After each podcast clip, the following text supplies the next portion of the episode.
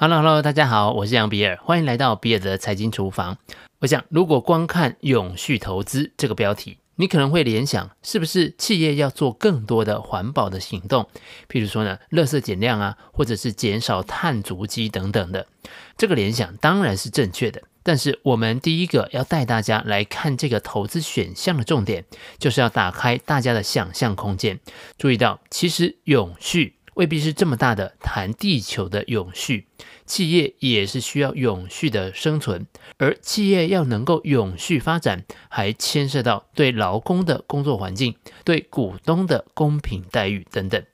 二零二零年国内的基金市场，或者广泛一点来说，投资市场，ESG 所代表的永续投资概念，跟过去相比，已经逐渐从概念扩展。然后生长成一个不容忽视的投资选项。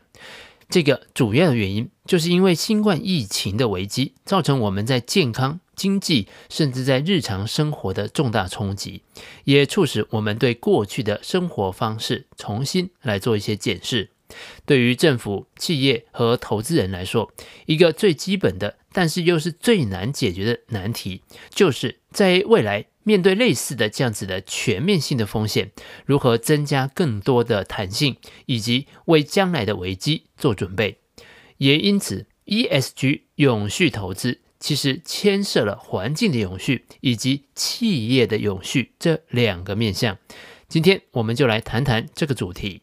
在二零二零年第一季贝莱德永续投资报告当中指出，在全球范围内，永续投资的相关产品，相较于一般的投资产品，获得了更好的风险调整后报酬。举例来说，我们观察全球股市，通常用的一个指标叫做 MSCI World Net Return USD，也就是扣税后的报酬，而它的永续投资指标，则是 MSCI World SRI。Net Return USD，在全球主要的这些投资指标当中，二零二零年的疫情期间，百分之九十四的永续投资指标，它的表现超过了常用的一般指标。诶，为什么会有这种状况呢？你可能会说，嗯，应该都是石油惹的祸吧？因为一般在 ESG 的投资组合当中，考量了环保的议题，通常会排除石油化学产业，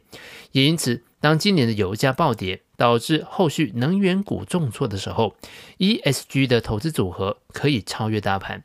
然而，贝莱德表示，这个因素只解释了永续基金出色表现的部分原因而已。在二零二零年的第一季，全球永续投资的基金，那这里面包含了共同基金跟 ETF，合计呢有四百零五亿美元的新资金的流入，跟去年同期相比，增加了四十一个百分点。数据显示，在市场动荡和经济不确定的过程当中，ESG 的永续投资具备比一般投资更好的复原力。二零二零年，贝莱德在台湾调查的数据也显示出一些有趣的结论：百分之九十一的台湾受访者希望他们的投资能够为世界带来正面的影响。百分之七十的台湾受访者认为 ESG 投资具有吸引力，然而，同时有超过一半的台湾人认为永续投资必须负担比较高的成本，这个比例达到六十二个百分点。例如说，企业需要花费更多的资金在环保或者是公益活动上，同时有四成三的民众认为会因此而牺牲的投资报酬率。最新的证据其实显示。永续投资并不会因此而牺牲投资收益，相反的，它具有更好的复原力，可以为投资人提供更好的风险调整后报酬。诶，这个到底该怎么说呢？除了我们刚刚提到，在新冠疫情期间，百分之九十四的永续投资指标超越大盘，在其他市场出现下跌的情境当中，永续投资同样更加抗跌。例如，在二零一八年的九月到二零一八年的十二月，联总会开始升息的期间，有百分之七十五的永续投资指标是表现超越大盘。在二零一五年六月开始的油价以及新兴市场的下跌的过程当中，有七十八个百分点的永续投资指标也是超越大盘的。如果我们把眼光投向一般的共同基金市场，贝莱德分析了六千七百五十九档共同基金在二零二零年第一季的表现后发现，在晨星公司 Morningstar 的永续投资评分当中，得分最高的前百分之十的基金，它的表现明显的优于得分最低的后面百分之十。简单来说，从二零二零年第一季度的投资绩效来看，永续指标排行在前百分之十的基金，都在同类型基金的绩效的前二分之一。相反的，永续指标如果是排名在后百分之十的基金，也通常在绩效方面都是表现倒数的基金。因此，不论是看大盘还是看共同基金，永续投资似乎都能够提供比较好的绩效。但是，这个原因到底是什么呢？贝莱德的研究报告列举了十五个评鉴项目，我们挑选几个面向来思考这个问题。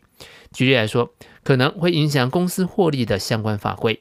例如说有关客户个人资料的保护，如果企业不小心被骇客入侵，导致客户资料的外泄，则有可能会产生高额的赔偿问题；或者是对于人力资源的管理，能否有效的育才留才，提升员工工作上的满意度。换句话说，永续投资的企业之所以能够有比较好的绩效表现，我把它粗浅的归结为管理与治理的区别。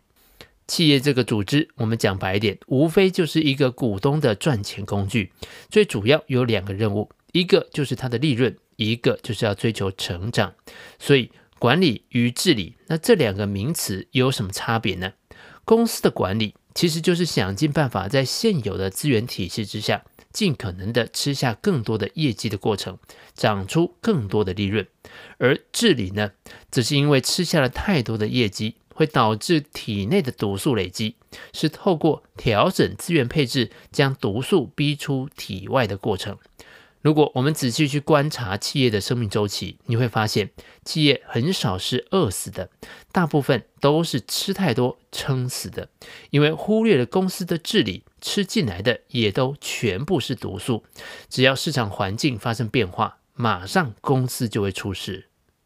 举台湾的案例来看。康友曾经是五百元身价的生技股王，后来惊爆董事长黄文烈疑似掏空公司，并且呢人间蒸发，紧接着总经理、财务长等高层全数散人。如今呢公司已经停止买卖，那股票啊也恐怕会沦为壁纸。另外，大同公司在先前的股东会上荒腔走板的行为，让投资人都看傻了眼。大同公司旗下包含中华印管、绿能科技。上智半导体三家公司，要不下市，要不清算，要不破产。之前的员工超过五千人，让债权人和股东权益都归零，十九年没有配发股利等等。这两个案例很明显的都是公司的治理上出了问题。但是有趣的是，同样在先前贝莱德台湾的调查当中发现，只有百分之三十一的受访者觉得公司治理这个议题是很重要的。其实，国内的 ETF 市场从二零一七年开始就有了公司治理 ETF 的这个投资选项，也就是零零六九二富邦公司治理 ETF，追踪的就是由证交所发行的台湾公司治理一百指数。精选通过公司治理评鉴的前百分之二十的企业作为成分股的主要筛选条件，再加入流动性、财务成长指标等条件，筛选出一百档成分股。评选的标准呢，则包含了维护股东权益以及呢平等对待股东、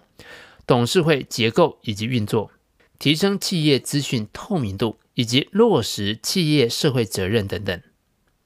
也因此。ESG 的投资理念其实是涵盖了环境、社会以及治理三个面向。投资人目前大多把永续投资当作是一个环保议题，同时呢，也不认为它有实际的投资效益。然而，随着有越来越多的证据显示，当一个企业能够促进多元包容、建立公平友善的职场环境，同时能够强化公司治理，确保投资人的权益，追求永续的成长。才能够照顾到所有利害关系人的利益，那这个也就是真正企业能够基业长青的关键核心。以上就是比尔的财经厨房想要提供给你的，让我们一起轻松活好每一天。我们下次见，拜拜。